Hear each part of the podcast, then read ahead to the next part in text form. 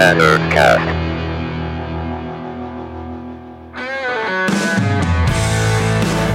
Olá, Rovers! Olá! Olá, olá, olá! E aí, ó, mais um arroba Nerdcast aí. E o tema hoje tá onde? Tá lá nas alturas! Nas estrelas! Tá neném da Kim Kardashian jogando dinheiro. Tá, tá, tá, tá. Solta a música do tapete vermelho aí, ó, que é só riqueza. Solta as câmeras, solta os flags. Isso aí, o tema hoje do arroba Nerdcast é os gigantes aí, os reis da Netflix atuais, né? Da Rhymes e Ryan Murphy. E hoje a gente vai falar um pouquinho no podcast de hoje sobre essa trajetória que levou a Shonda Rhimes e o Ryan Murphy é, em fecharem um acordo com a Netflix, um acordo multimilionário, e abandonarem aí a, a, as, as, emissoras abertas, a ABC e o FX, e agora só fazerem é, conteúdos para a Netflix. É, podemos considerar reis, né? Porque contratos milionários, séries de sucesso aí na TV aberta, na TV fechada, filmes e tudo mais, grandes produções aí que os dois que levam o selo dos dois, né? É um selo de qualidade. É, exatamente. Os dois são muito conhecidos pelos fãs e pela, pela indústria. A Shonda Rhimes com é, Scandal, Grey's Anatomy, o Ryan Murphy com American Horror Story, o American Crime Story. Então aí essa mudança foi muito brusca, porque eles saíram das TVs abertas e fechadas, né? Para ir agora pro streaming. Isso, largando aí sua, suas emissoras, suas produtoras para TV aberta, TV fechada em geral, né? E fechando esse contrato aí com a Netflix, produção exclusiva. Então a gente, né, a nossa, nossa meta aí é falar um pouco dos dois, das produções que eles já fizeram, da carreira, né? Rascunhar um pouco a carreira deles e o que vai vir aí na Netflix. Porque ambos já venderam bastante coisas, né? É, tanto a Shonda Rhimes quanto o Ryan Murphy já tem aí entre 8 e 10 projetos, né, cada um. Então a gente vai falar um pouquinho e rascunhar um pouco de que, que o que, que vem pela frente, né, o que, que eles estão pretendendo é, entregar para Netflix. O Ryan Murphy já tem uma série que é o The Politician, já tem outra série que é o Hollywood que vai estrear em maio, mas a gente ainda não tem nenhum projeto da Shonda. Então a gente agora, a, a ideia desse podcast é a gente falar um pouquinho da carreira dos dois e depois entrar a fundo um pouco mais no que a gente já tem dos projetos de ambos os, os produtores, né? Então é. acompanhe aqui com a gente nesses próximos minutos que a gente vai falar um pouquinho sobre a, esses dois titãs, esses dois gigantes da Netflix. Mas tem muito assunto aí, hein? Tem muito assunto.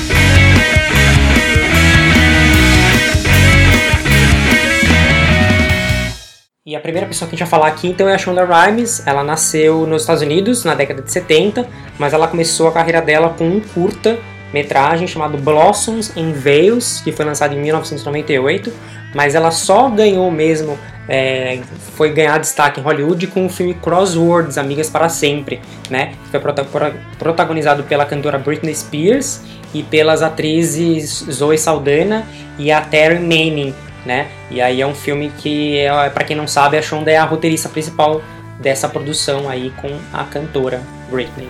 É, e Crossroads é, tipo, é popular aqui, né? Virou meio guilty pleaser aí, né?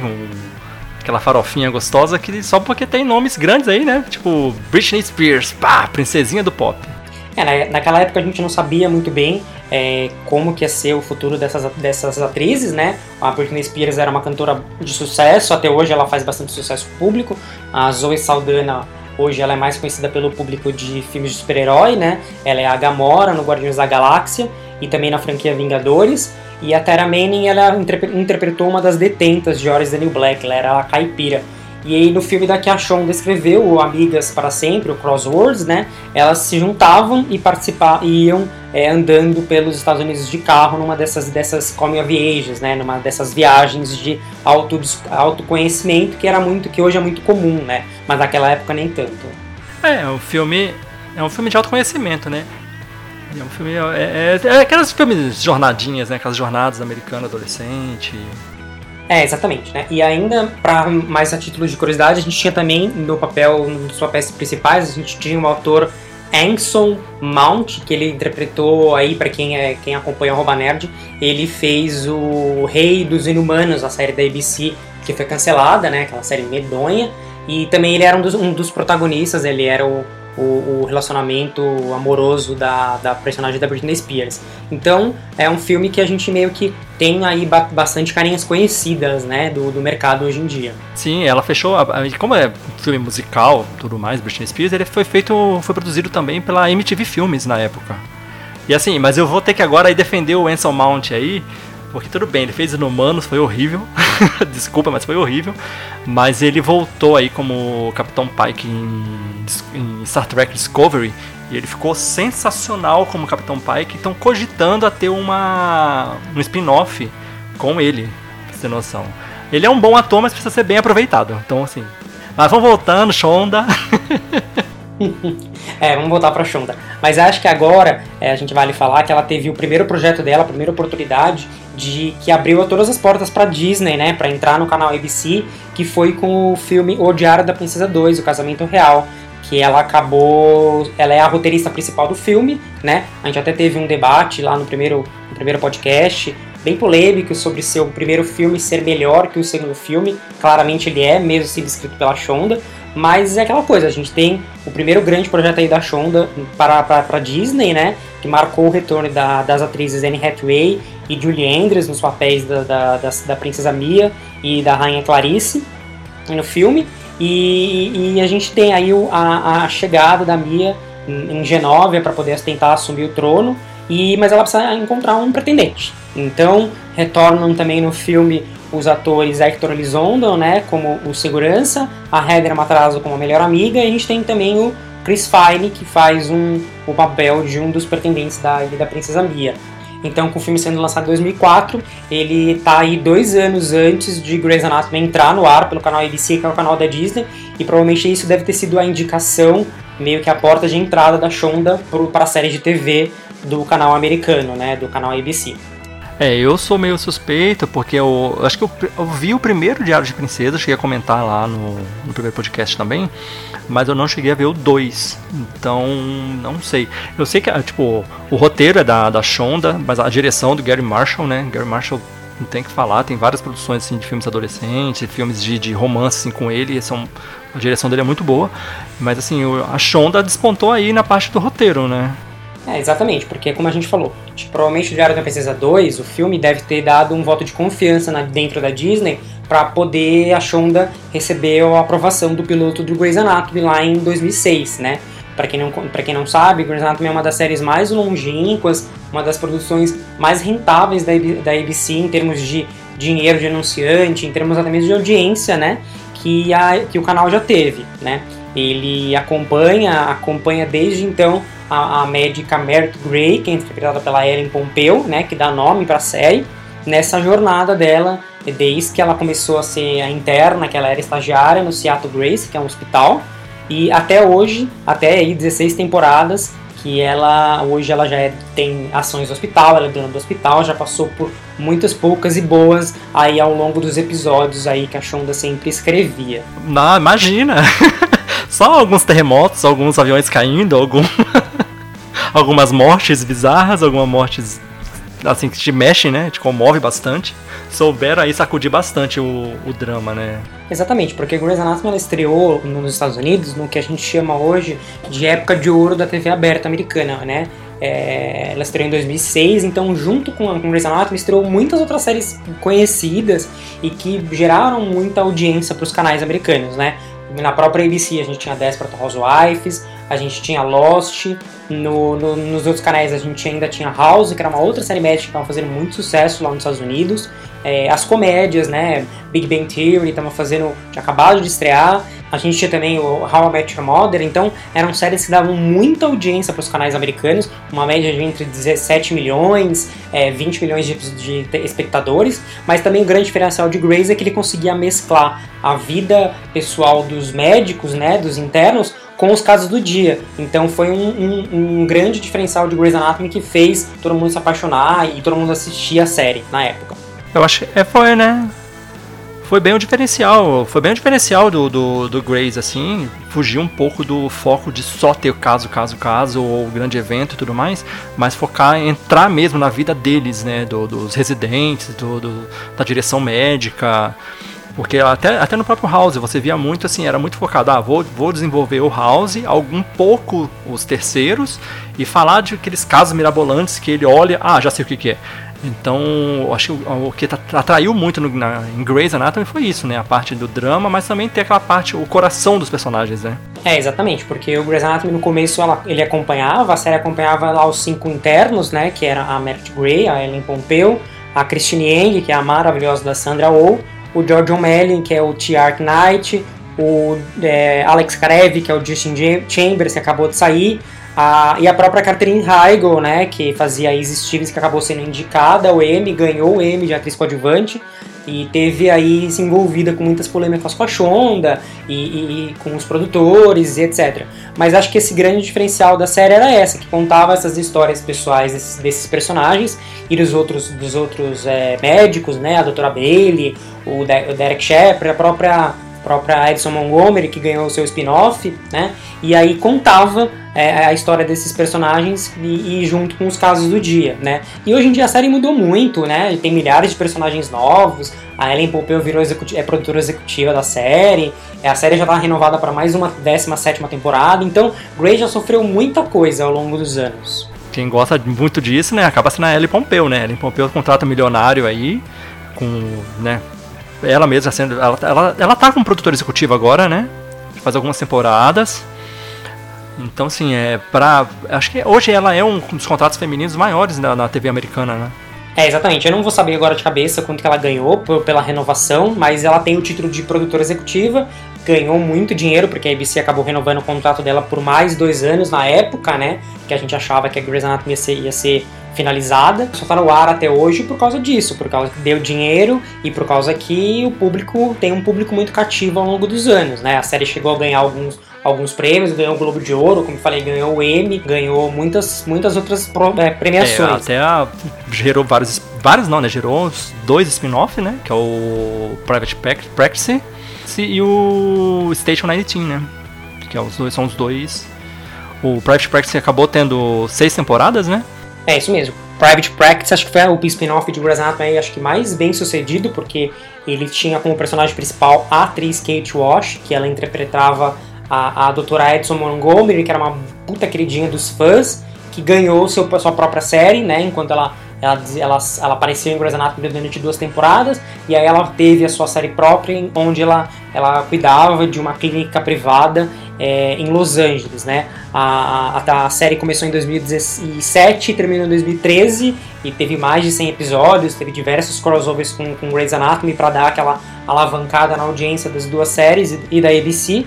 E com esse spin-off super bem sucedido que durou mais de 100 temporadas, que hoje em dia é seis temporadas é tipo o ouro assim para todo mundo, né? A meta a ser atingida.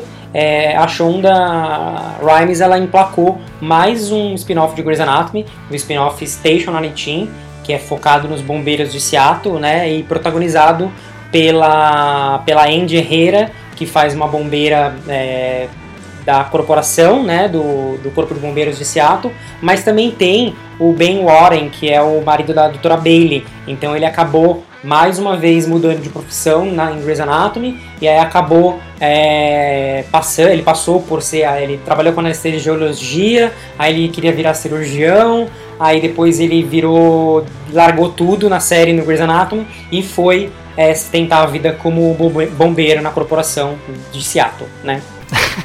Não são aqueles dramas, aqueles dramas existenciais, né? Não sei o que eu quero, vou tentar um pouco de tudo. E é basicamente bem isso que é meio o personagem do próprio Ben, né? Ele não é, ele agora meio que já se encontrou na profissão e o que garante ainda para Grey's Anatomy Station tinha alguns crossovers, né? Como eu falei, a Shonda sempre acabou fazendo muito desses crossovers para juntar as duas as duas tramas, né? Que é essa definição do crossover de cruzar as tramas das duas das duas séries e isso ainda conseguiu emplacar, fazer a audiência do Station 19 ser até que boa lá nos Estados Unidos, né? Hoje ela, aqui no Brasil ela passa no canal Sony, né? Tem algumas temporadas na Netflix, então meio que é, a, a, série se garantiu aí por se apoiar um pouco na série mãe, na série do Grey's Anatomy. Inclusive, nessa, no, os últimos episódios que foram exibidos de Grey's Anatomy ainda teve alguns crossovers com Station 19 e etc, né? E, mas a Shonda ainda conseguiu garantir muito uma, outras séries, né? Exato. Aí tem até o, o, outro projeto dela, dois, dois projetos, né? O Scandal, que é um projeto muito bacana, né? O, ele é estrelado pela Kerry Washington, né? Da Olivia Pope. E assim, eu não sou muito para falar, mas você que é fã, você tem, você tem ali a moral de falar de Scandal, né?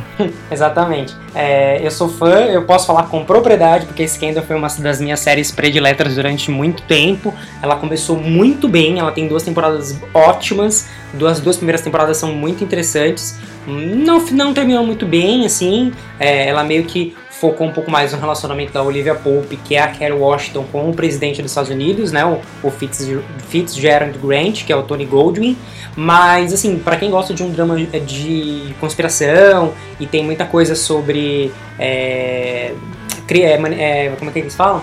É, gerenciamento de crise, né? E, e, e são, é uma série bem, bem bacana de você se maratonar. E as temporadas estão hoje disponíveis no Brasil pelo Google Play. Ela tá com o título de Escândalo, Os Bastidores do Poder. Mas também, para quem não sabe, a personagem da, da Carrie Washington, a Olivia Pope, ela é, foi criada a partir de uma, de uma pessoa que existiu de verdade, né? Ela é baseada né, na Judy Smith, que ela foi a administradora na época do George Bush. Ela que fazia essa limpar, passar o pano, né? Aquela famosa passada de pano ali pro, pros presidentes e políticos. É, exatamente, como a personagem era baseada nessa figura que existiu, então, é, principalmente nas primeiras temporadas, os episódios eram meio que é, feitos como casos do dia, né? A, a, equipe de gerenciamento de crise da Olivia Pope, a Olivia Pope Associates, ela meio que cuidava para limpar a barra desses políticos a cada episódio. Então, a gente tinha o episódio político do dia, mas também tinha uma trama de conspiração maior que linkava toda, todos os episódios é, um do lado do outro, né?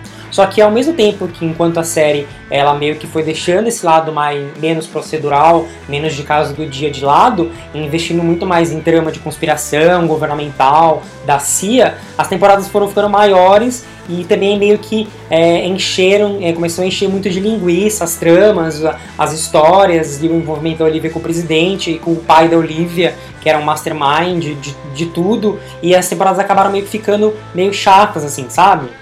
Eu acho. É, eu acho que é um pouco desse, do problema é exatamente esse, né? A, a, temporada, quando ela é um pouco mais curta, você tem a trama certa ali, né? Você tem começo, meio e fim ali muito bem definido.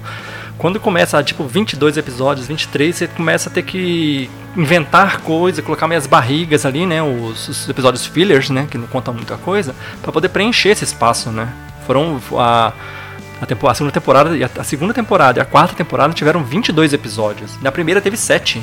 É, foi como eu falei, né? Cada temporada, é, é, às vezes, focava um pouco mais no relacionamento da Olivia com o presidente, outras temporadas ficavam um pouco mais focadas no caso do dia, no caso de conspiração, mas o mais bacana é que o Scandal conseguiu trazer muitos personagens coadjuvantes, né? Como a Abby, que era uma, uma dona de casa que, que depois ficou a melhor, virou assessora especial da presidente, o Hulk, que era um hacker, e Scandal ainda conseguiu fazer ainda até, até mesmo um trazer novas, novas oportunidades de séries para a ABC. O Scandal puxou um pouco ali agora, ele conseguiu fazer um, um crossover, né, com outro projeto que é, na verdade, não é dela, ele, ela é só ela é produtora executiva, né? Ela é Shonda Land e tudo mais.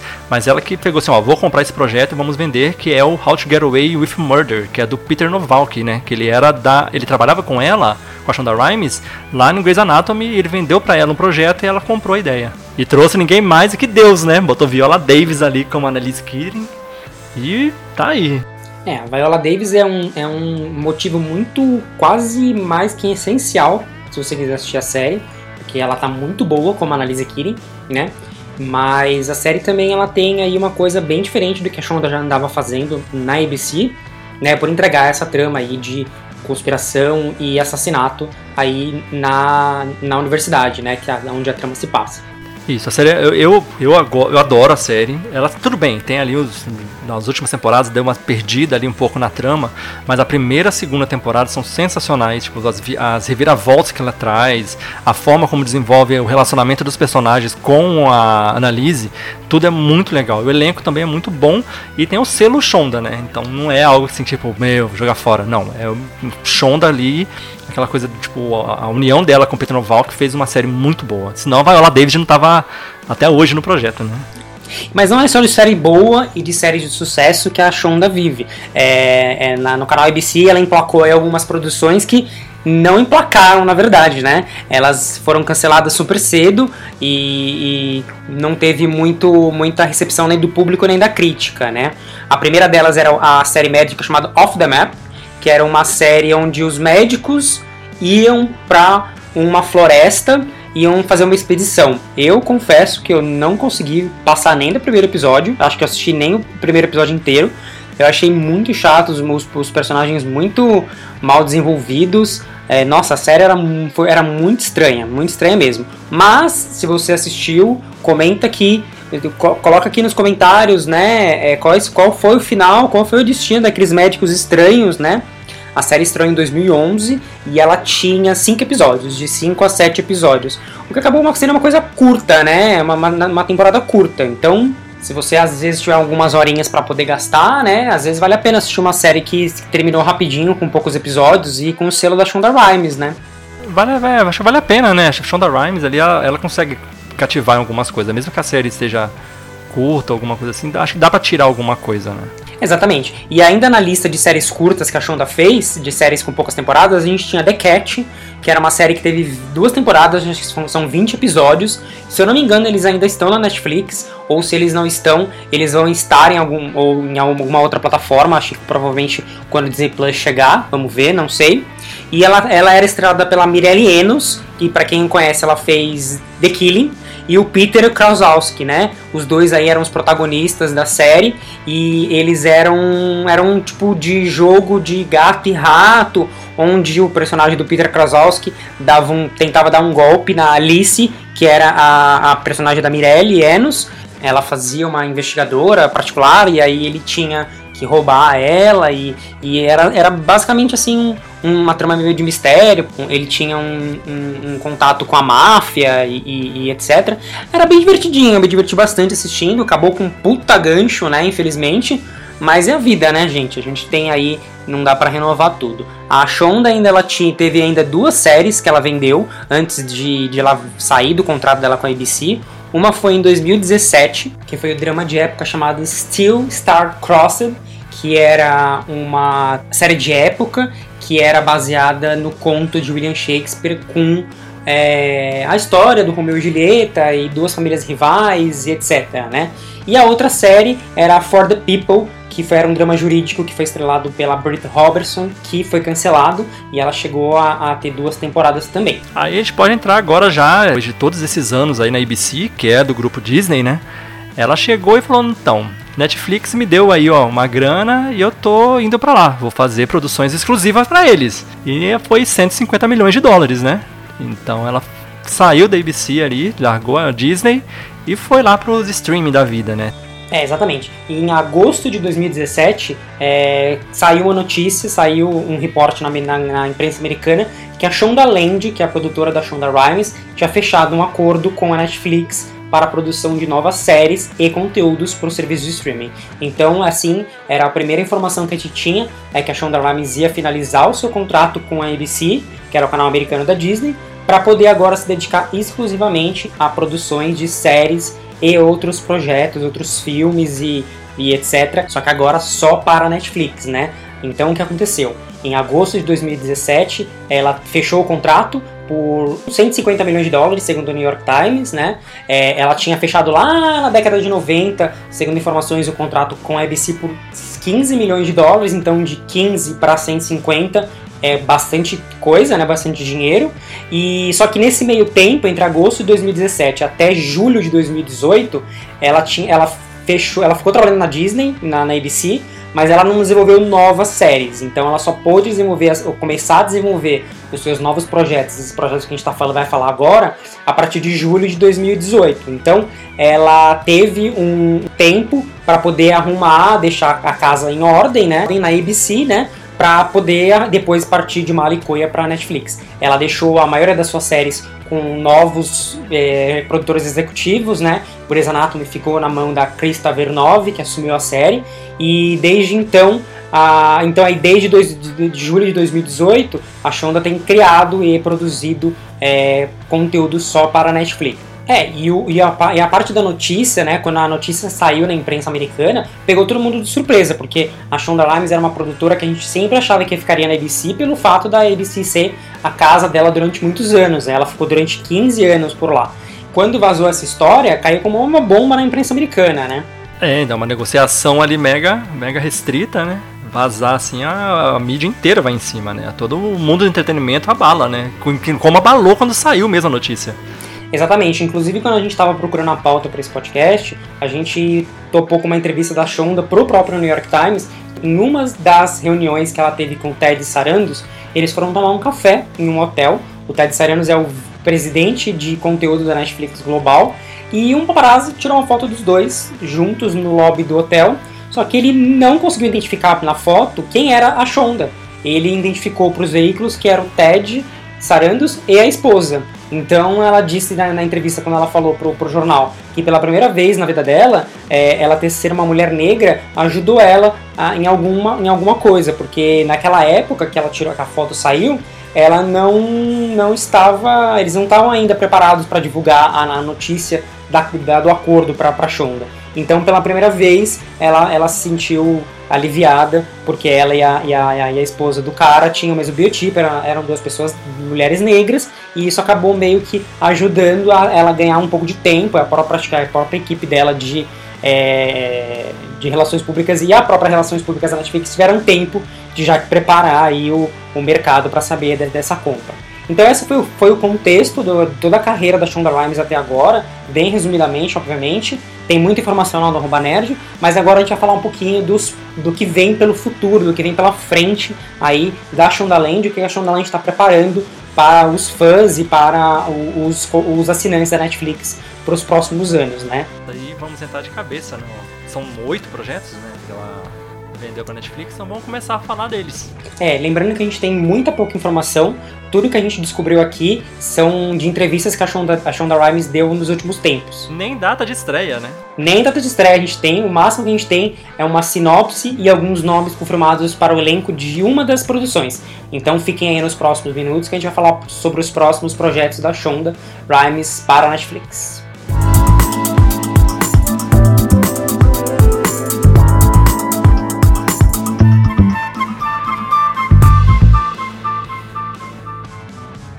E o primeiro projeto que ela tem aí vendido para Netflix, né, é a série baseada na história de Anna Delvey, né? Tem o título provisório de Inventing Anna.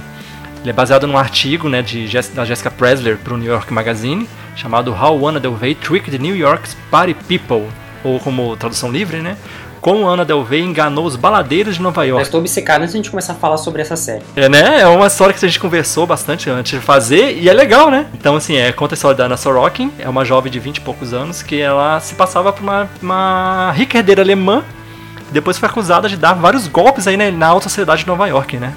É, a Ana Delvin, né, que é um codinome para Anna Sorkin, é uma jovem russa que de origem humilde, o pai dela era, era motorista de, de caminhão e acabou indo para os Estados Unidos e meio que entrou aí no cenário da alta sociedade mais ou menos no início dos anos 2000, mas ela se dizia ter uma fortuna de mais 60 milhões de dólares, né?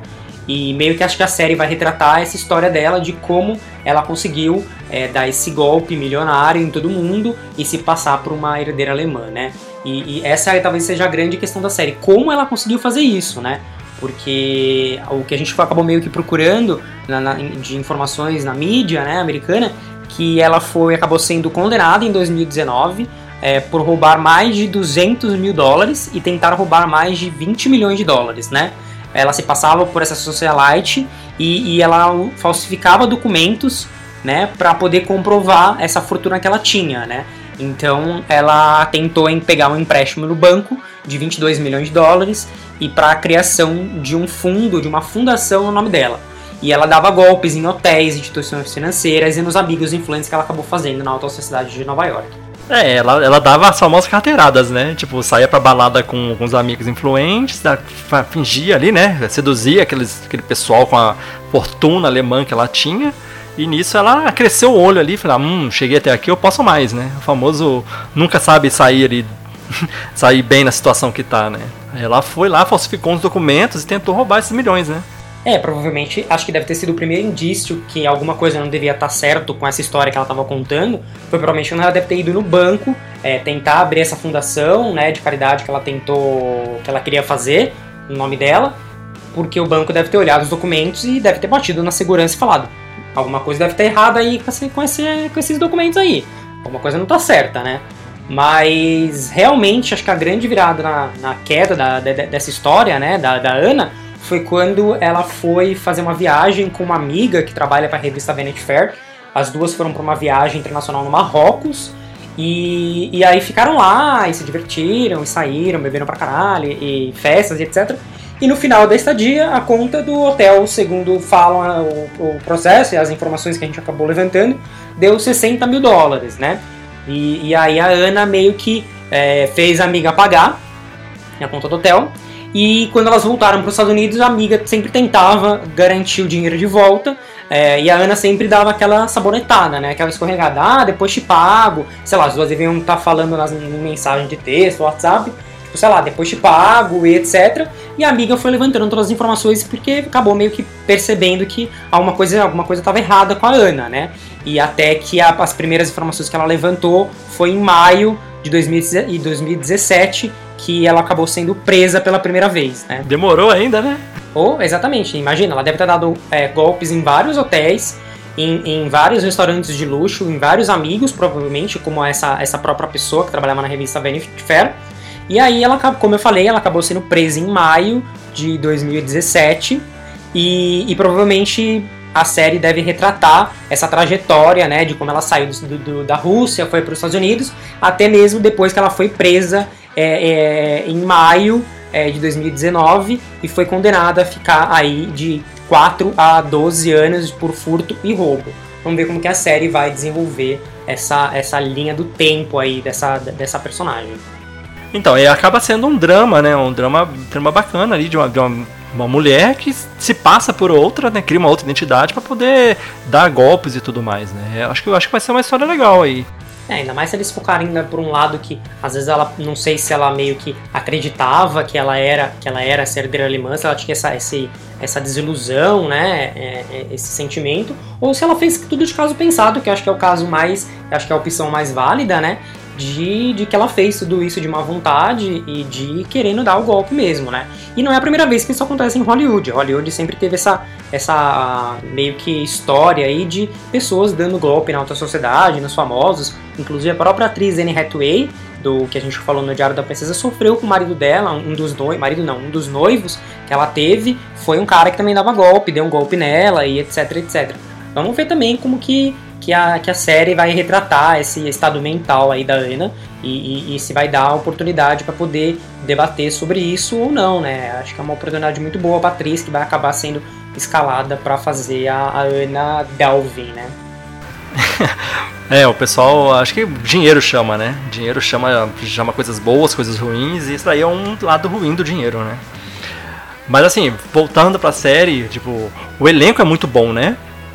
O elenco, tipo, a gente tem Julia Garner, a Laverne Cox, Jennifer Esposito, tem a Kate Keluvis, a Alex Floyd e tem uma que eu não sei falar o nome. Você tá me mostrando, eu não decorei o nome dela. É, é a Anna Schlumsky, que fez VIP. Que é a Anna Schlumsky.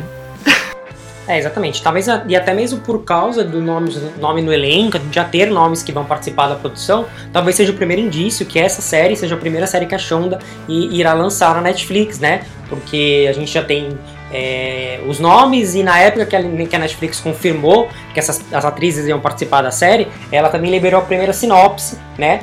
Que eu vou ler aqui para vocês da série que tem um título provisório por enquanto, como a gente falou, de Inventing Anna, né? A Anna, ela vai ser interpretada pela atriz Julia Garner, que para quem não conhece, ela faz Ozark, que também é uma série da Netflix. Ela venceu o Emmy de atriz coadjuvante há um tempo atrás. E na sinopse a gente vai é, de Inventing Anna, vamos acompanhar uma repórter, Anna Klunsky, que vai tentar contar a história de Anna Delvey é Garner, uma golpista que movimentou o cenário da alta sociedade de Nova York. Né? Então é isso, a gente tem muitas poucas informações sobre a série, de como eles vão adaptar essa história, né? E quando a, a, Netflix liberou essa sinopse, me lembrou muito um uma mistura de dois filmes, né? As Golpistas, que foi lançado ano passado, que tinha aí a atriz e cantora Jennifer Lopes, né, no papel principal, que junto com a atriz é, Constança Wu, elas interpretavam strippers de Nova York que davam pequenos golpes, né, nos executivos de Wall Street durante a recessão americana, né? E o, fi o filme também foi baseado num artigo de revista, então aí eu, eu achei senti uma, uma similaridade muito grande com esse projeto que a Shonda está tá querendo colocar em, em desenvolvimento. E outro filme também que me lembrou muito é o A Grande Jogada, com a atriz é, Jessica Chastain, né, o The Molly's Game, que também é baseado num, num, num livro que contava a história de uma moça que, que é, é, movimentou aí o cenário do poker de, dos Estados Unidos, enquanto ela dava meio que golpes também é, nos próprios convidados famosos e, e, e, etc. Então esses dois filmes me achar, me, me, me lembraram que são oportunidades também de, de vocês verem filmes para se preparar para a série quando ela sair. A Netflix falou que a primeira série da Shonda ia sair em 2020, mas acho que por causa do coronavírus a gente não vai ter é, as gravações talvez de Inventing Anna começando agora, então a série, ao meu ver, eu acho que deve ficar para 2021, né? Esse é o primeiro projeto que a gente tem, é, as únicas informações foram que a gente falou agora, e, e, acompanhe lá no Roma Nerd à medida que a gente tiver mais informações sobre Inventing Anna. Né? Os próximos projetos que a Shonda vai ter, a gente não tem quase nada de informação concreta, a gente tem as sinopses, né, que a, que a própria liberou na época, então fiquem com a gente aí nos próximos minutos que a gente vai falar sobre os próximos projetos aí da Shonda em desenvolvimento. São sete projetos.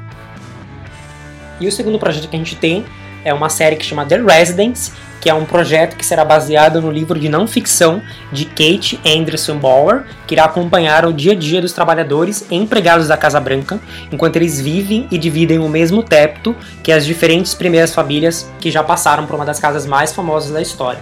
Então, provavelmente esse, esse a Shonda Rhimes já tem um, uma, uma, um background, né, com com a Casa Branca, porque ela fez Scandal, né? Mas acho que essa série, ela ou minissérie, a gente não sabe, vai contar a história ainda de bastidores das pessoas que trabalharam para os presidentes, para os, vi os vice-presidentes na Casa Branca. Essa deve ser uma, uma série meio que no estilo é, Downton Abbey, talvez, né? Americano, e que vai contar a história do, do, dos empregados, né, das pessoas que moraram ao longo do tempo, né, na Casa Branca. Então, deve ser um projeto aí bem curioso que a Shonda deve fazer tem, assim, né, falado até pela história, é muito mais focado no, no pessoal, no, no tipo, segundo, terceiro escalão lá, né? Tipo, vai ser mesmo os empregados ali. O, o, o, plano de fundo vai ser a Casa Branca, mas vai mostrar mais os dramas e dilemas de quem está envolvido em toda aquela bagunça, né?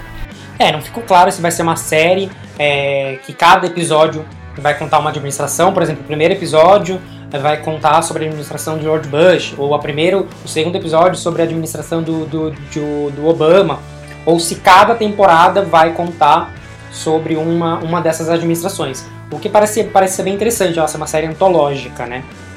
É, eu, eu, eu acho a série legal, porque isso mostra tipo, como é a convivência de cada família, né, de cada presidente, presidente ali, né, de cada, cada administração, como é a tratativa com os seus empregados, né? É, porque tendo, se for uma, uma série antológica, a gente não sabe ainda como que vai ser, pelo menos ela consegue, pelo menos uma temporada, é, contar uma história de um, de um grupo de empregados ao, ao, ao, longo de uma temporada, em vez de ser um episódio só, né? Vamos ver como que vai ser. Estou curioso com, com esse projeto, né? achei um dos mais bacanas. Né? E o, então, né, fica aí agora o terceiro projeto, ele não tem título, ele é chamado só de projeto sem título, chamado Bridgerton. Ele é dos mesmos produtores de Scandal, baseado no livro da escritora Julia Quinn, e é o produtor é o Chris Van Dusen. Né, e nessa história a gente vai acompanhar um olhar feminino às vidas de homens e mulheres da alta sociedade de Londres durante a regência britânica. O período né, da regência britânica foi de 1811 a 1920, 1820 né? E vai ser legal ver esse ponto de vista da família Bridgerton. Quase um Dalton Abbey ali, né? É, se realmente uma que deve ser o Dalton Abbey da Shonda, deve ser essa projeto sentido do Bry, Bridgerton, né? Que vai acompanhar aí uma série de época, né? Mais uma série de época. Vamos ver se a Shonda vai conseguir é, entregar uma série boa de época, né? Que vai contar essa história é, dessa família aí poderosa. E tem todas as informações lá no Arroba Nerd já sobre o livro, né? Então vocês podem dar uma olhadinha. E já temos até um nome pro elenco, né, Danilo? Lá também tem, já tem um nome no elenco, né? E o nome não é qualquer nome, né? Logo Julie Andrews. Julie Andrews já tá no elenco da Shonda aí. Que ela vai ser uma. Ela vai dar voz, né? Ela vai ser. Não sei se a série vai ser meio Gospel Girl ali. Ela vai dar a voz à Lady Whistledown, que ela vai escrever uma coluna de fofocas. É, então aí vamos ter uma série inglesa que vai falar sobre a alta sociedade de Londres antiga e que ainda vai ter uma, uma colunista que vai meter o pau em todo mundo. Então eu já tô ó, empolgadíssimo para essa, essa produção. E o quarto projeto que a Shonda tem é, em desenvolvimento na, na Shonda Land é a, o drama chamado The Warm of the Other Suns, que é uma série que vai ser comandada pela Anna Dever, que será baseado também num livro que é escrito pela autora Isabel Wilkinson, onde iremos acompanhar a migração de afrodescendentes para o norte e oeste dos Estados Unidos entre os anos de 1916 e 1970, e como que, que a população né, lidou com a segregação racial naquela época, onde, para quem não sabe, é, o, os brancos e os negros tinham que é, usar espaços públicos separados uns dos outros, como banheiros, trens, ônibus, escolas.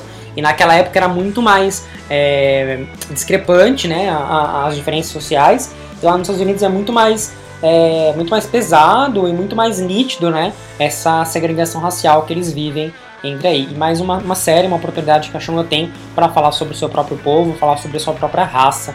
É grave lá, lá é bem complicado. E assim, eu, e o legal é que essa. O que a gente tem um caso muito famoso, que é um caso que é mais assim, o, até hoje é comentado, é, é comemorada a força dessa mulher, que é a Rosa Parks, né?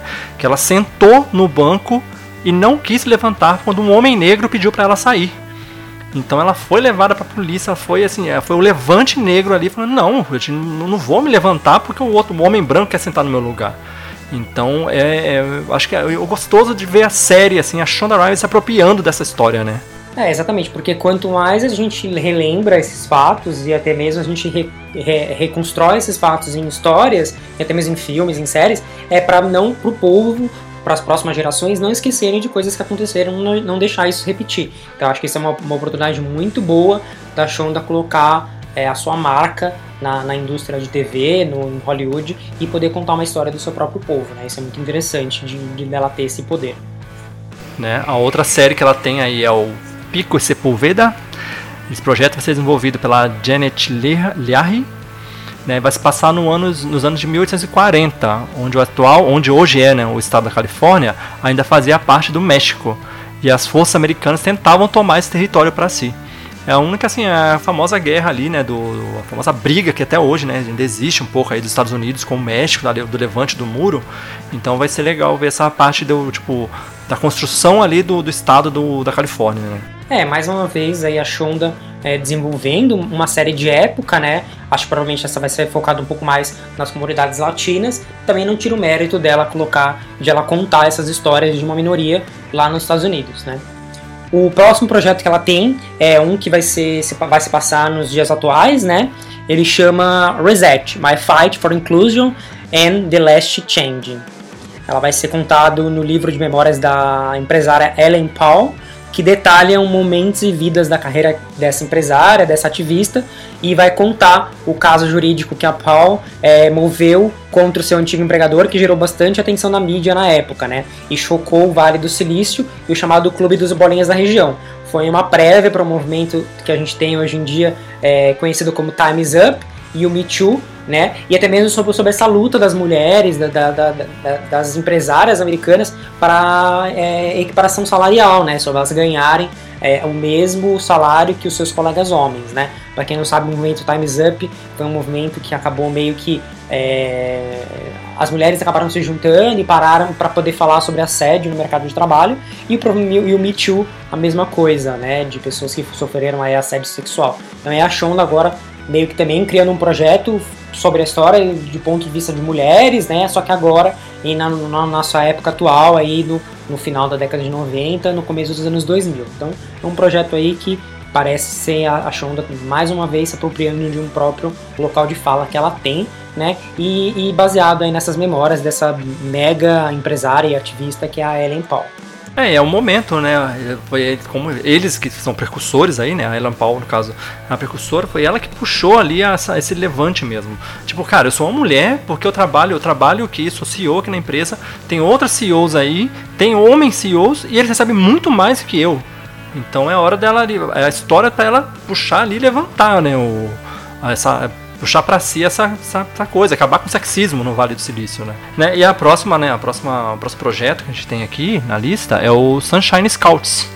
Foi criado pela Jill Alexander e vai ser uma comédia de meia hora, né? Vai ser a primeira, acho a primeira comédia da, da Shonda, né? Tem um humor mais sarcástico mesmo, né? Vai contar a história de um desastre apocalíptico onde, depois, onde um grupo de garotas de um acampamento é poupado, tipo, estão no acampamento, então elas não, não sofreram esse, esse desastre pós-apocalíptico, né? E agora elas têm que sobreviver e usar todas essas táticas de escoteiras para poder garantir que a sobrevivência ali da, da, do resto da humanidade sob o código de ética do, dos escoteiros ali da Sunshine Scout. É, vamos ver, só de escutar essa sinopse eu já tô dando risada, porque eu não imagino a, a, Shonda fazendo série de comédia, mas só de ter essa história aí das, das garotas escoteiras, delas terem que viver sobre o código de conduta das, das escoteiras, desse acampamento aí, o Sunshine Scout, eu acho que ele vai ser uma coisa muito boa, mas vamos ver como que vai ser, né? As tramas de um pouco de desastre apocalíptico estão um pouco meio batidas, né? Vamos ver como que vai ser aí na, na mão da Shonda Rhimes. Ah, a gente tem que, tem que esperar pra ver. Eu, eu, como eu tô meio assim cético com essas histórias pós-apocalípticas, apocalíptica e tudo mais, que acho que foram anos ali de The Walking Dead que meio que, ah, meu Deus, já deu pra mim. Mas tem várias coisas boas que saíram de pós-apocalíptico recentemente, né? Zumbilândia 2 eu gostei pra caramba. É, que, mas pode ser legal ver essa visão a, pela Shonda, né? Que vem de uma longa história aí de, de, de dramas. Acho que pode ser legal. É, vamos ver como que vai ser, né? A primeira comédia. Vamos ver como que a Shonda vai se, vai se sair com, com isso e vamos ver, talvez, o projeto até mude um pouco é, as informações ao longo do caminho, né? Ele não tem data de estreia nem nada. Mas a próxima série que a Shonda vai fazer é um documentário que tem o título provisório de Hot Chocolate Nutcracker, que vai mostrar os bastidores da adaptação é, do balé clássico Quebra-Nozes, que vai ser performado pelos a, a, é, alunos da academia de dança da atriz Debbie Allen. Para quem não conhece a Debbie Allen, ela é produtora executiva de Grey's Anatomy e ela interpreta também a Catherine Avery, que agora é Catherine Fox, em Grey's Anatomy. Então vai ser uma série documental mostrando os bastidores aí dessa adaptação do famoso clássico do balé é, americano, né? Vamos ver como que vai ser a Shonda também se é, caminhando aí para séries documentais. Vamos ver como que talvez o, o, o, esse documentário saia aí do papel. Até o nome, tipo, Hot Chocolate aí, meio. O Nutcracker sabe que é o quebra-nozes, né? Então, é, tipo, vai ter uma pitada aí de, tipo, do, negra, vai, vai puxado ali mesmo para a história deles, né? Acho que vai ser, acho que vai ser legal. Deve ser um documentário. Ultimamente tem bastante documentários assim. Eu tô, tô meio viciado em documentários por sua causa, Miguel. então tá legal. Eu fiquei interessado em assistir agora essa, essa visão dela na, na criação do. No, na criação, na montagem de um, de um musical ali. Tão clássico com a visão negra, né? É, tem tudo para dar certo, né? Então agora o último projeto que a gente tem uma pequena sinopse é o projeto Recursion, que é em parceria com o diretor Matt Reeves, para quem não conhece, ele é produtor executivo da série Tales from the Loop da Amazon Prime, e ele é obviamente o diretor do novo Batman, tá todo mundo ensandecido de cabelo em pé para ver essa esse novo essa nova visão do personagem aí interpretado pelo Robert Pattinson. Mas, na série que ele vai fazer com a Shonda Rhimes, a gente vai acompanhar uma jovem cientista que inventa uma poderosa tecnologia que permite às pessoas não só reativarem suas memórias mais preciosas, mas também eles vão poder alterá-las, né? Para alguns, isso vai oferecer a chance de mudar as suas próprias vidas, mas nas mãos erradas, o dispositivo, desculpa, pode alterar o mundo como conhecemos. Então é a Shonda Rhimes entrando um pouco é, na parte mais sci-fi, né, de ficção científica, que é uma coisa que ela quase não fez, né? E aí é um projeto grande, é baseado num livro, né? Tem todas as informações lá no Arroba Nerd, vocês podem dar uma olhada. E em parceria com o Matt Reeves, que é um cara que está super em alta em Hollywood hoje em dia né? Eu tô muito na expectativa desse projeto e vamos ver como que vai ser. Ah, eu acho que vai coisa boa, né? Matt Reeves aí, ela, nessa parte de ficção, assim, ele sabe, ele mostrou recentemente que consegue fazer e faz bem. Se você pegar essas novas versões do Planeta dos Macacos, todas são deles. Então, acho que vem coisa bem bacana aí. É, eu também acho, acho que a lista de, de projetos da Shonda tá bem diversificada. Ela tá tendo realmente oportunidade de expandir os, os horizontes dela é, que ela não tinha na ABC, como ela mesma disse. E comentem aqui, deixem os comentários nas redes sociais do, do, daqui do podcast quais foram os projetos que vocês mais acharam legais, qual que vocês têm curiosidade de, de assistir mais pra frente. E Danilo, comenta qual que é o que você mais gostou aqui pra gente, por, pros ouvintes do arroba. Em cima aqui, o que eu mais gostei foi o The Warmth of the Other Suns. Eu acho que acho que vai ser interessante, né, ver essa essa, esse levante americano, esse levante negro americano contra o racismo e tudo mais. Tem, tem histórias muito fortes, muito interessantes. Eu quero ver o formato que ela vai dar para essa série. Legal. Eu gostei bastante do projeto da Ana Delve, né? O Inventing Ana. Eu, talvez porque eu fiquei meio que procurando sobre informações aqui para fazer o podcast. Fiquei bem curioso para ver como que eles vão desenvolver esse projeto. E eu gostei também bastante do Sunshine Scott, por ser uma comédia e por contar essa história de um grupo de é, garotas escoteiras. Então, como eu falei, é, a gente quer saber de vocês, comentem aqui é, nos, na caixa de comentários do arroba ou lá no nerd sobre quais projetos da Shonda vocês mais gostaram, né? Quais que vocês estão na expectativa e qual é a sua série favorita da Shonda, né? Entre as que já passou. É, comentem lá, é, deixem aí os seus, é, os seus comentários. E agora a gente vai falar um pouquinho sobre a carreira, a trajetória do Ryan Murphy e depois sobre os projetos que ele também tem em desenvolvimento na Netflix. Fiquem com a gente aqui pelos próximos minutos, então.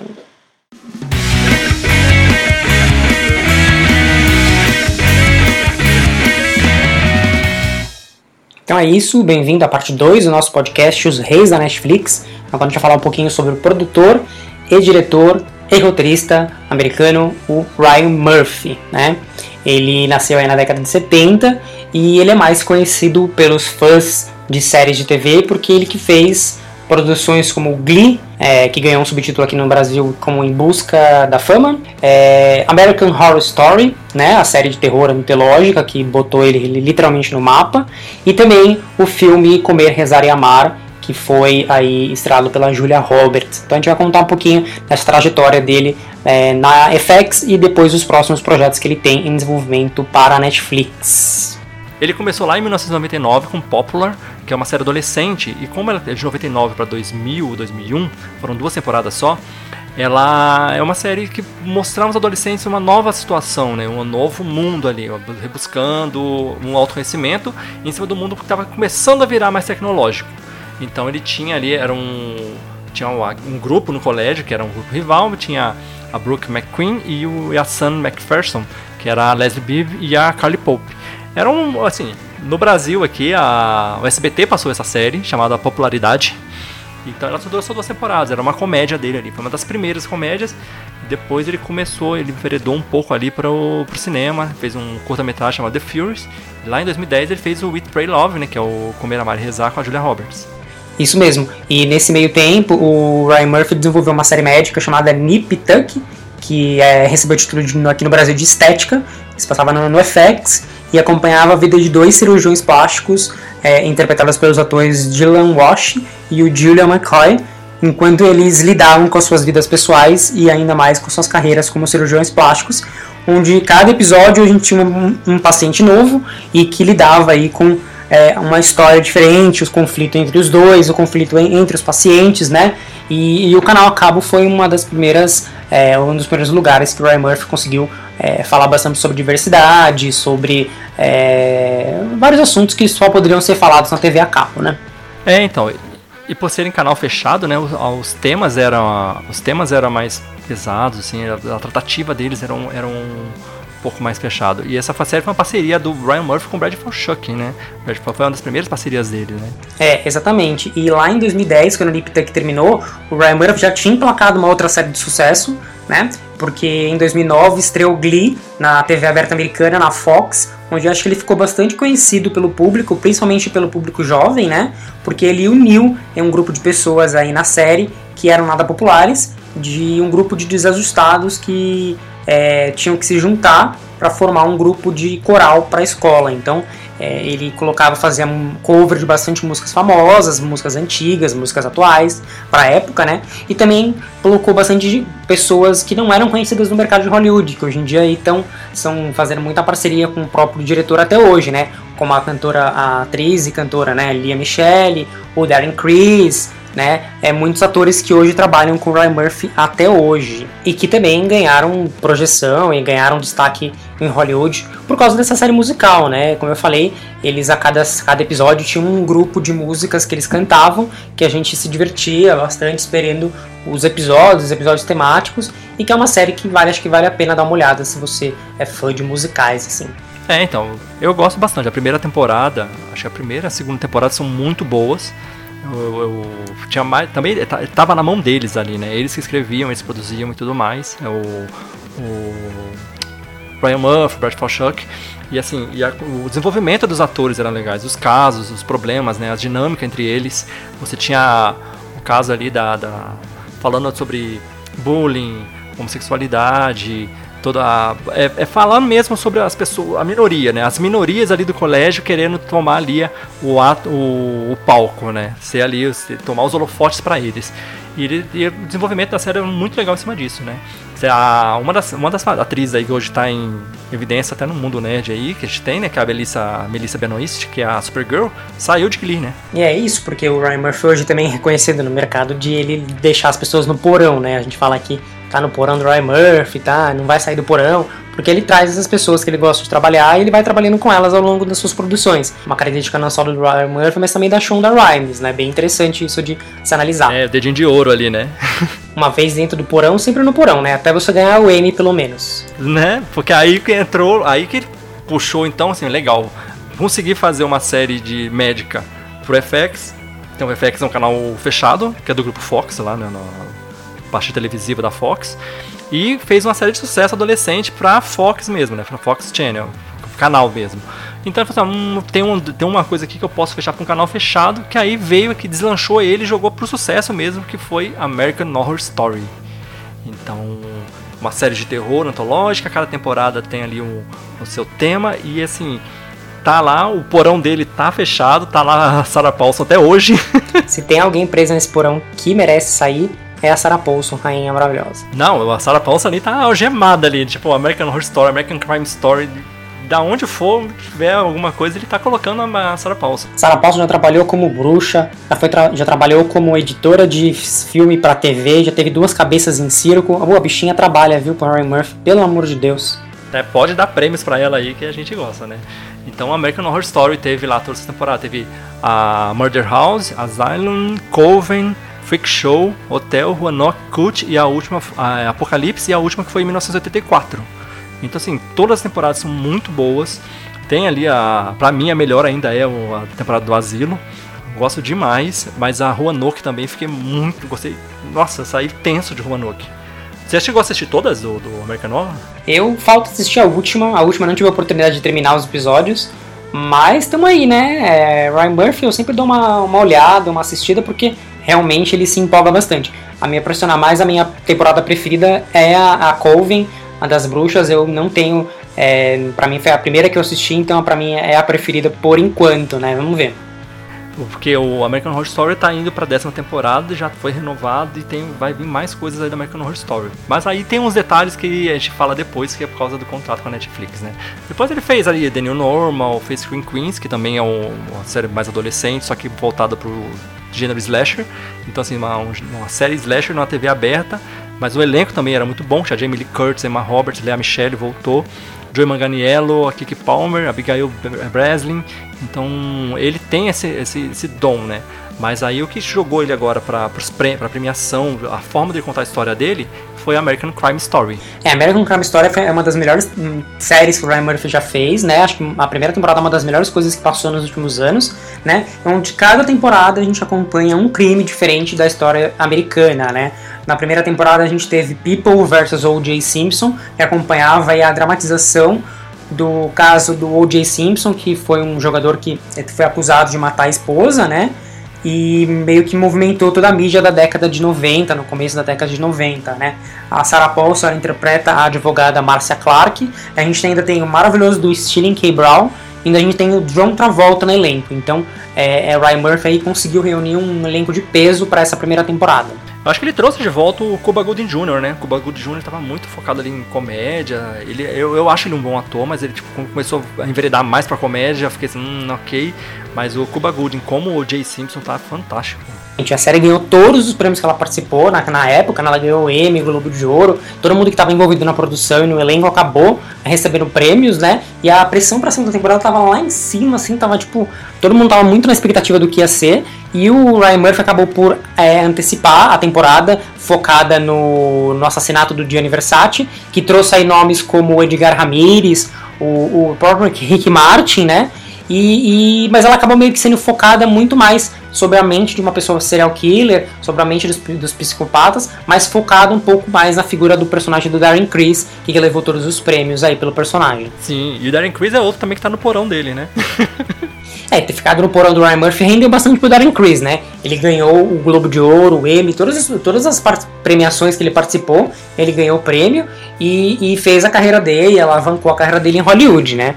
O, a terceira temporada que ia ser focada no Furacão Katrina, né, que assolou lá a, o estado de New Orleans no final da década de 2000, não foi pro ar, não vai, não vai ser produzida agora, né?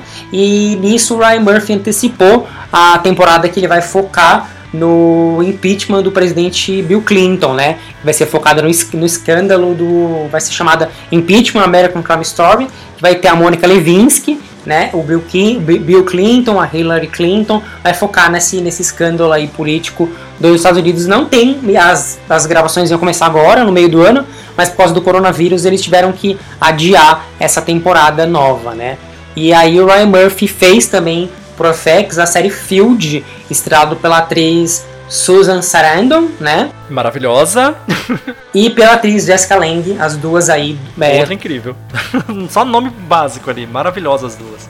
Onde a série acompanhava aí a, a legendária rixa, né, a, a, rivalidade entre as atrizes John Crawford e a Betty Davis nos bastidores de o que, o que teria acontecido com a bebê Jane.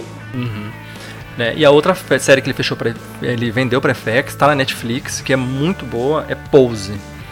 Pose é incrível, fala sobre é uma série LGBT, fala sobre a personagens, as personagens são trans, são interpretados por atrizes trans e fala sobre esse, esse mundo do, da música, do ball, essas coisas da, da comunidade gay e assim, fala muito da, da, da pandemia, da, da, do começo da pandemia da AIDS, o HIV e tudo mais.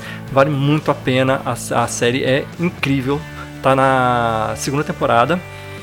Assim, cara, é, é Pose assim, é maravilhosa. Tem o Ivan Peters, tem a Angelica Ross, que é maravilhosa. A Angelica Ross ela também tá no, no American Horror Story no 1984.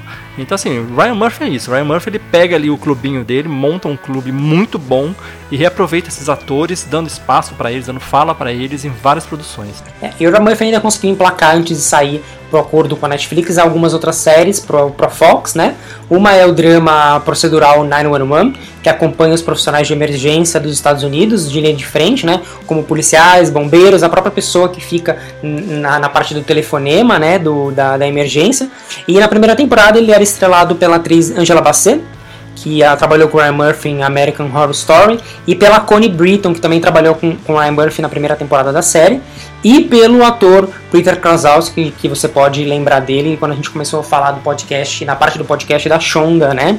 E essa série ainda gerou um spin-off chamado 911 Lone Star, que era estrelado pelo ator é, Rob Lowe e pela atriz Liv Tyler, e o Ryan Murphy ainda deixou para Fox né, que teve uma temporada só, a comédia dele Norma, que acompanhava um casal de gays que tentavam adotar uma criança de uma barriga de aluguel. Ah, eu adorava. É porque é exatamente isso, né? O novo normal, né? Você pegar ali e mostrar, tipo, um casal LGBT, um casal gay, tá, é, vivendo com a família, ele, a menina. A, a menina, a filha da, da, da, da atriz lá, da, a garota que, que a, tá na série, ela é maravilhosa, a menina era incrível.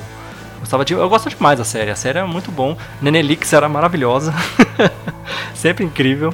E eu assisti, acompanhei os, os 22 episódios da série. Gostei bastante. É, e até mesmo por, por, essa oportunidade que ele teve de colocar na TV aberta uma série que falava sobre é, um, um, relacionamento homoafetivo, sobre a parte da barriga de aluguel é, e, e, até mesmo é, sobre essa diversidade de, dessa nova vida né, que a gente tem, talvez sejam esses os focos de, das novas produções que o Ryan Murphy agora quer falar um pouco mais da Netflix, que é um serviço de streaming, né? Que é que aí é entra essa, esse novo processo, né? Depois de anos aí com, a, com o grupo da com o grupo Fox, de, né, séries para Fox, para FX e tudo mais, ele encerra o contrato e vai para Netflix por uma bagatela de 300 milhões de dólares. Vendeu 10 projetos para eles. É, então a partir aí de abril de 2018, é, o Ryan Murphy ele começa a desenvolver projetos somente para a Netflix. Né? Todos os projetos que estavam em andamento, como American Horror Story, American Crime Story, do no FX vão continuar, né? Continuam com a supervisão dele, mas obviamente que novas séries vão sair somente pela Netflix, né? É, a gente teve a primeira série lançada em o ano passado, em 2019, que foi chamada The, é, chamada The Politician e que já está na segunda temporada, vai estrear ainda esse ano, né? E a gente tem muitas poucas informações sobre as novas séries. É, a gente tem o mais o básico ali. É. A mesma coisa que a Shonda Rhimes, a gente só tem uma sinopse, que foi uma entrevista que o Ryan Murphy deu para uma revista, né? E a gente vai aí agora falar um pouquinho de cada uma delas, né? Começando com The Politician, que é uma série estreada aí pelo ator Ben Platt, que acompanha um, um, um, garoto chamado Peyton, que desde criança ele sabe que ele vai ser presidente dos Estados Unidos, né? Então, a cada temporada, é, é, Ryan Murphy diz que a série vai acompanhar o Peyton aí trilhando seu caminho para chegar né, nesse, nesse objetivo final, que é ser presidente dos Estados Unidos, né? A primeira temporada, ele vai ter que, segundo a sinopse, ele vai ter que atravessar o cenário político mais traiçoeiro de todos, o ensino médio. Então é isso, a primeira temporada ela tem no elenco é, pessoas que já trabalharam com Ryan Murphy, né, como o Dylan McCord, que trabalhou no American Horror Story com Ryan Murphy, a própria Jessica Lange, né, e ainda a gente tem a atriz Zoe Dutch, a Lucy Payton, que para quem não sabe fez é, Bohemian Rhapsody, e também a gente tem a Jennifer Jones, a Laura Dreyfus, e a Gwyneth Paltrow, né? A Gwyneth Paltrow, ela, ela já trabalhou com, a Murphy, ela participou de, um, de alguns episódios de Glee, então ela soltou a voz lá no, no na série, na TV aberta lá, e agora voltou aí, né, com Politician. É, a The Politician é uma série que se passa, pelo menos a primeira temporada, num ambiente escolar, que novamente o Ryan Murphy retornando para esse, esse tipo de série, né? E ela acompanhava aí todas as tramóias políticas, todos os jogos, de, as puxadas de tapete, tudo que o Peyton e seu time de colaboradores queriam fazer para poder ganhar as eleições para o Grêmio Estudantil do colégio, né? Então a gente tem aí um, uma trama com 10 episódios que mostram essa, mostra essa história e tem também uma parte com a própria Jessica Lange e a Zoe Dutch que envolve síndrome de Munchausen, né? Que, que era uma, uma forma que que a personagem da Jessica Lange tentava controlar a neta e, e, era uma série bem bacana. A segunda temporada eu espero que seja melhor do que a primeira, né? E esse é o primeiro projeto que o Netflix é, passou do Ryan Murphy e acho que agora a, a segunda temporada deve estrear ainda esse ano, né? né? E a segunda série aí que já está para estrear, já está estrear agora em maio, é Hollywood. A série ela não tem uma sinopse oficial ali, ela ela, eles não têm uma ideia, assim, a, a, gente tem mais ou menos a ideia do que vai acontecer. O que o Ryan Murphy falou para a revista Time é que a série será um olhar sobre Hollywood e a indústria do sexo e como, e como absolutamente tudo mudou mesmo que nada tenha mudado. Assim, é, é, a ideia assim jogar né, Hollywood na época de ouro, assim, eu acho muito legal. O elenco é muito bom, né? Eu já tem informações, algumas informações lá no arroba nerd. Tem, o elenco tem o Darren Criss, David David Cornsweet, Pat Lupone, Holland Taylor, Jeremy Pope, Darla McDormand, que também parece que está aí agarrado aí no com o Ryan Murphy, já mais um projeto dele. Jim Parsons, para quem não lembra, é o Sheldon do The Big Bang Theory e o Joey Mantello.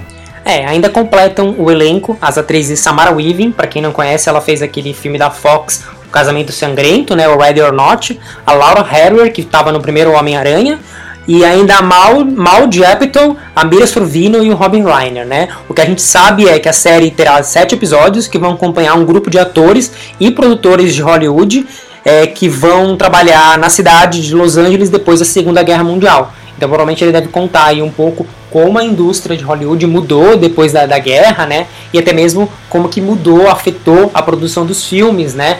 Que muitos eram, eram em preto e branco, depois passaram a ser falados e coloridos. Vamos ver como isso afetou Hollywood antiga, que a gente chama que é a era de ouro de Hollywood, né? É, então você tem essa, essa, essa questão, né? De como a empresa, a, o mundo do entretenimento se voltou mais para si para poder esconder um pouco das atrocidades da guerra, né? Como eles lidaram com essa situação, né? Como, como trazer um pouco mais de, de, entretenimento depois de um mundo quase devastado aí, né? É, a, a própria revista Vanity Fair é, liberou algumas imagens, as primeiras imagens da série estão tá lá, lá no Arroba Nerd, vocês podem ver juntamente com os posters promocionais da série que apresentam um pouco mais os personagens, quem, quem é quem, né? E a série chega em maio na plataforma, é a segunda série que o Ryan Murphy vai lançar na Netflix.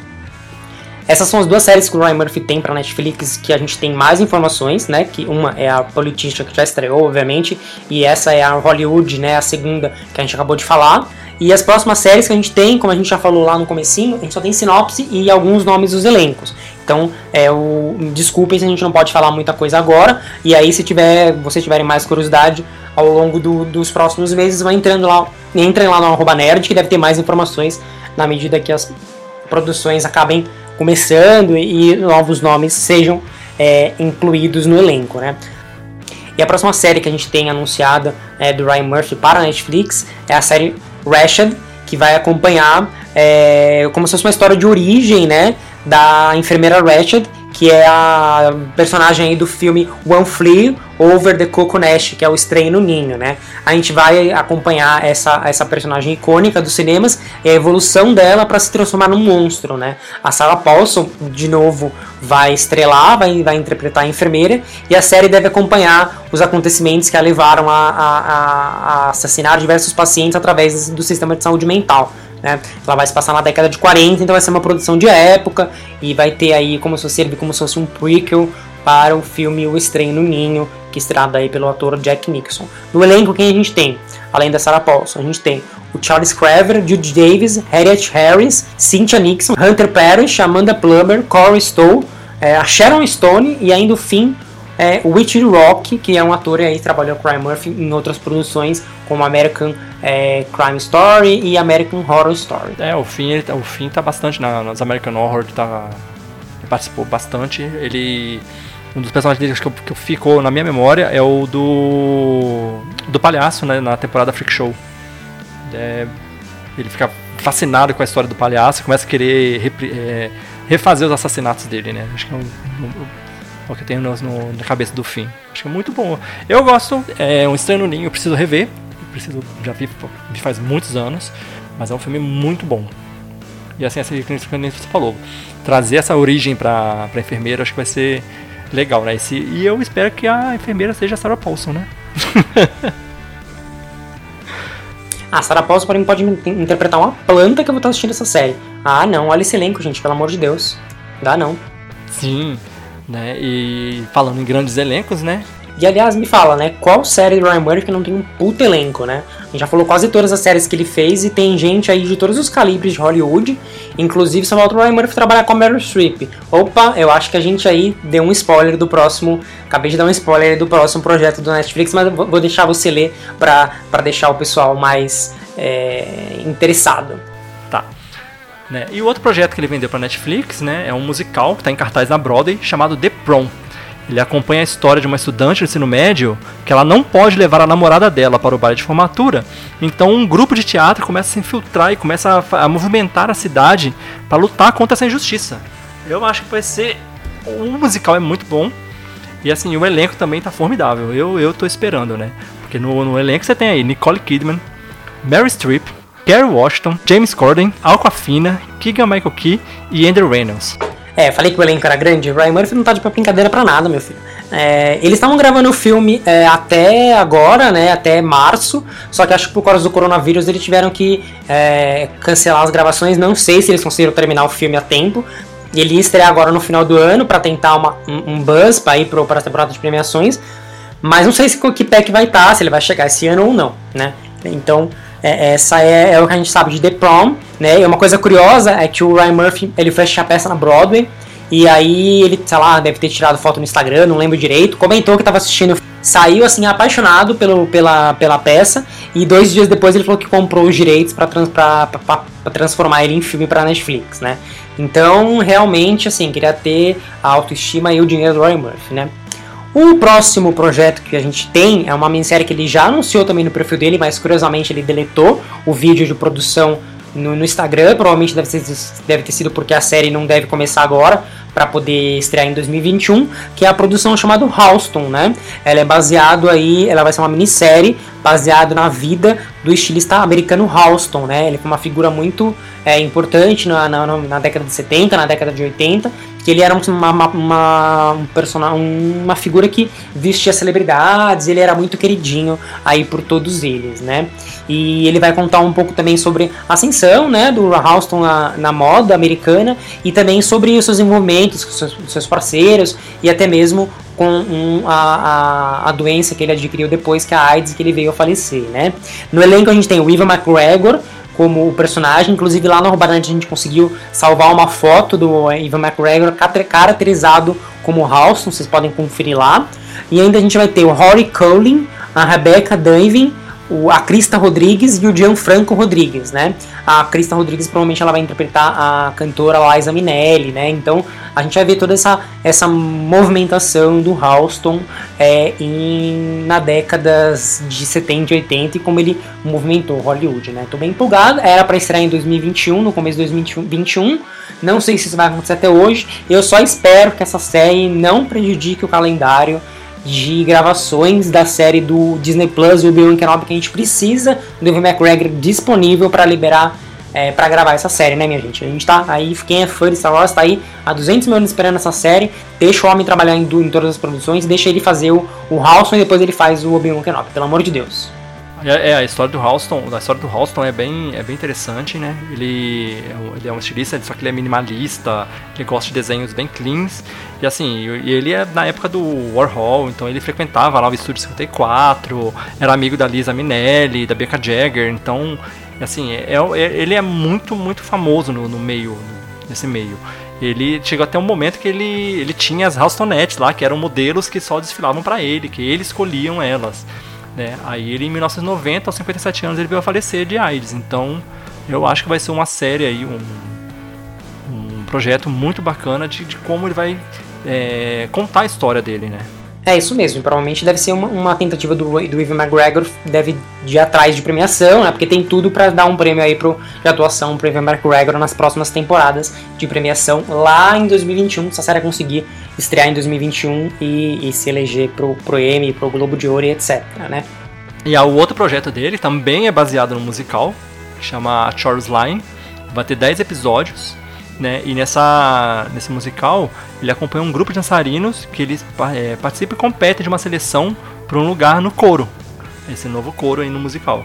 Não temos muitas informações, só que tipo, ele comprou esse, uh, os direitos da peça, né?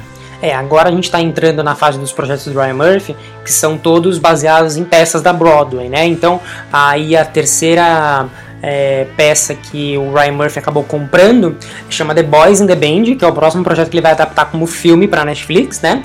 Que é uma peça de teatro que acompanha um grupo de amigos gays que moram em Nova York e vão se reunir é, em um apartamento de um deles para comemorar um aniversário de um dos, do, dos caras desse grupo, né? Que são completamente diferentes um dos outros, né?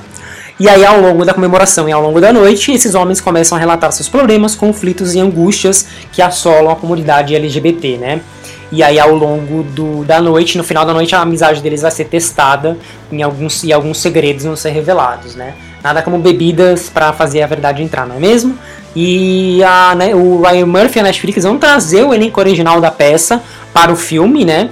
Que só tem nome assim de gente de peso no mercado e são figuras bastante conhecidas no, no mundo LGBT de Hollywood, né? A gente tem aí o Jim Parsons, que é o que fez durante muitos anos o Sheldon no Big Bang Theory, né?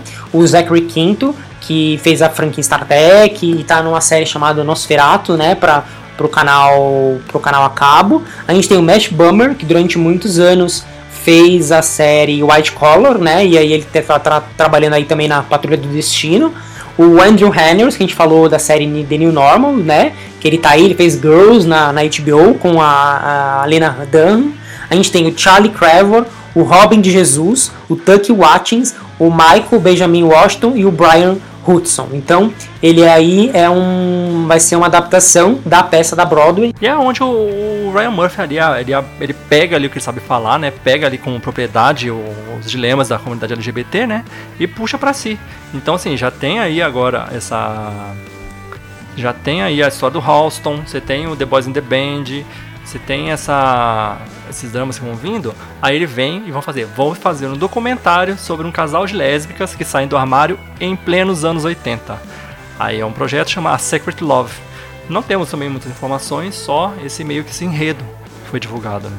É, e os próximos projetos que a gente tem, os dois últimos, não tem muitas informações, né? O, o, o novo projeto que, que a gente tem na lista é o projeto sem título do, sobre o Andy Harrow, que é o que a gente sabe que vai ser uma minissérie em 10 capítulos, que vai contar sobre esse nome aí, um dos, um dos nomes mais conhecidos da pop art da americana, né, o Andy Harrow, e vai contar um pouquinho da trajetória dele, como ele como ele se tornou esse grande mito no, dentro da cultura americana, né? É, então aí você pega acaba aí você acaba pegando, né? O cara ele vai fazer a história do Halston e já tem é, tipo praticamente um, um colidindo aí, né? Um universo paralelo aí uma, uma o Halston Andy Warhol, né? É o universo compartilhado do Ryan Murphy.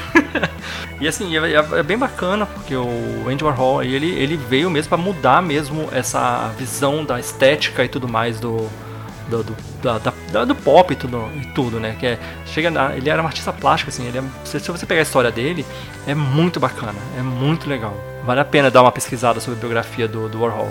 É, mais uma vez o Ryan Murphy aí garantindo nas suas produções, né, nos seus projetos, é, assuntos que são diferentes do lugar comum, né, e que falam um pouquinho sobre é, pessoas que não estão aí podem estar no, nos holofotes, mas não estão 100% é, dentro do conhecimento do público. Né? O próximo e último projeto que a gente vai falar aqui no podcast é um projeto sem título que o Brian Murphy desenvolve para a Netflix é sobre a atriz Marlene Dietrich, né? Ela é, ela é uma atriz muito conhecida da época de ouro de Hollywood, né? Ele, ela é ela, ele vai se passar nos anos 60 e vai acompanhar a atriz em Las Vegas durante esse, esse período, que provavelmente deve ser o período que ela que ela estava menos nos holofotes e mesmo menos e fora um pouco mais dos spotlight, né? Vamos ver como que vai ser. Ele tem a Jessica Lange atrelada no elenco, não se sabe se ela vai interpretar a Marlene Dietrich, mas tudo leva a crer que sim, né? Porque o Ryan Murphy não ia colocar uma atriz de calibre da Jessica Lange para um papel menor que isso, né? É, deve, pode ser que ela, ela interprete ela, né? Ela, ela morreu ela morreu em 1992, ela é de, 2000, de 1901. Então a Jessica Lange deve narrar a história dela, né? Porque ela é uma mulher, assim, que se você pegar também a biografia dela, é uma mulher forte pra caramba. Ela, ela começou a ajudar as pessoas exiladas da Segunda Guerra Mundial, da França, da, da Alemanha. Então você pega aí um. Não, não é só uma coisa meio ali do glamour ali da atriz e que ela tinha contato com a Paramount Pictures. Então não vai vir só esse esse lado glamouroso, né? Tem a parte humanitária ali que ela, ela brigava ali pela, pelas pessoas. Eu, eu fiquei bem, bem curioso para ver mais a biografia de uma mulher tão forte assim. É, então é, esses são os projetos que o Ryan Murphy vendeu para Netflix. Pode ser que ele tenha muito mais projetos que eles não, não tenham anunciado até agora, mas que a gente sabe são esses. Então usem aqui a caixa de comentários, marquem a gente lá nas redes sociais contem quais são os projetos que você mais gostou, baseado nessas sinopses, né? E quais que vocês vão assistir com certeza, quais que vocês falam, ah, talvez eu deixe para mais tarde. E Danilo, me conta aí qual foi o que você mais curtiu, qual que você menos curtiu, dá um, um overview aí pro pessoal do arroba nerd que era assistir. É, eu, eu quero ver muito essa da, da biografia do Halston e do Warhol. Depois, é, eu não conhecia na, muito sobre a Marlene Dietrich, né? Então, quando eu fui, foi falando agora, eu fui pegando, lendo a, a, história dela, também fiquei muito curioso. Mas eu quero ver também The Boys, The Boys in the Band, por causa do elenco também, que é formidável. E o The Prom, The Prom também vai ser divertido, né? O elenco tá. Cara, não tem como falar, né? A Brian Murphy puxa os pessoas pro elenco ali que você fica. Ou você fica fascinado querendo ver a história, ou você quer ver o que, que ele vai aprontar com pessoas desse calibre, né? Só o The Prom você tem Nicole Kidman e Mary Streep já fica, porra. É, exatamente. Para mim, é, os meus preferidos mesmo foram é, The Boys and the Band, pelo elenco e até mesmo pela história, que parece ser bem curiosa, vai ter uma trama aí meio misteriosa. Eu tô bem curioso para saber, não tô nem fui atrás da história da Broadway para não, não pegar spoiler. E também The Prom, que é aí baseado no musical da Broadway também, que a gente falou, por causa do elenco e por causa da temática também LGBT, que parece estar tá bem que vai ser bem aí movimentado pro final do ano, né? Espero que o filme consiga sair para pelo menos garantir um, um, espaço na temporada de premiações. Vamos ver. É, e precisando mandar, quer mandar sugestão, quer mandar crítica, quer comentar qualquer coisa, temos espaços aí também. É só mandar um e-mail para podcast@nerd.com.br. É, e não deixam também de seguir a gente nas redes sociais, arroba, arroba nerd, para vocês comentarem todas as edições do nosso podcast, ver as notícias que a gente sempre tem soltado, as críticas dos filmes que a gente tem soltado lá no arroba nerd. E Danilo, deixa as suas redes sociais aí, pessoal, te seguir, que depois eu passo as minhas, e pra galera te dar uns biscoitos de vez em quando. Por favor. Aqui é o Danilo Artimos, eu tô no Twitter, Instagram, é só procurar Dan, é, arroba Dan Artimos. Né, precisando só, vem cá, vamos conversar, Fala aí das coisas boas, quais são os projetos que vocês estão mais interessados, quais são as, as séries da Shonda que vocês mais gostam, quais são as séries do Ryan, a, a íntimo, né? Shonda Ryan, é, que vocês mais gostam e vamos conversar. Procura lá no Twitter, no, no Twitter, Instagram e vem com a gente. É, e me sigam lá no Twitter também, MP Morales, Miguel Morales aqui falando com vocês, pra gente ficar mais juntinhos e a cada crítica, a cada notícia, a cada imagem que sair, a gente comentar bastante lá no, no, na rede social. Obrigado por ficarem até aqui e até a próxima, gente. Tchau, tchau, tchau. Até mais.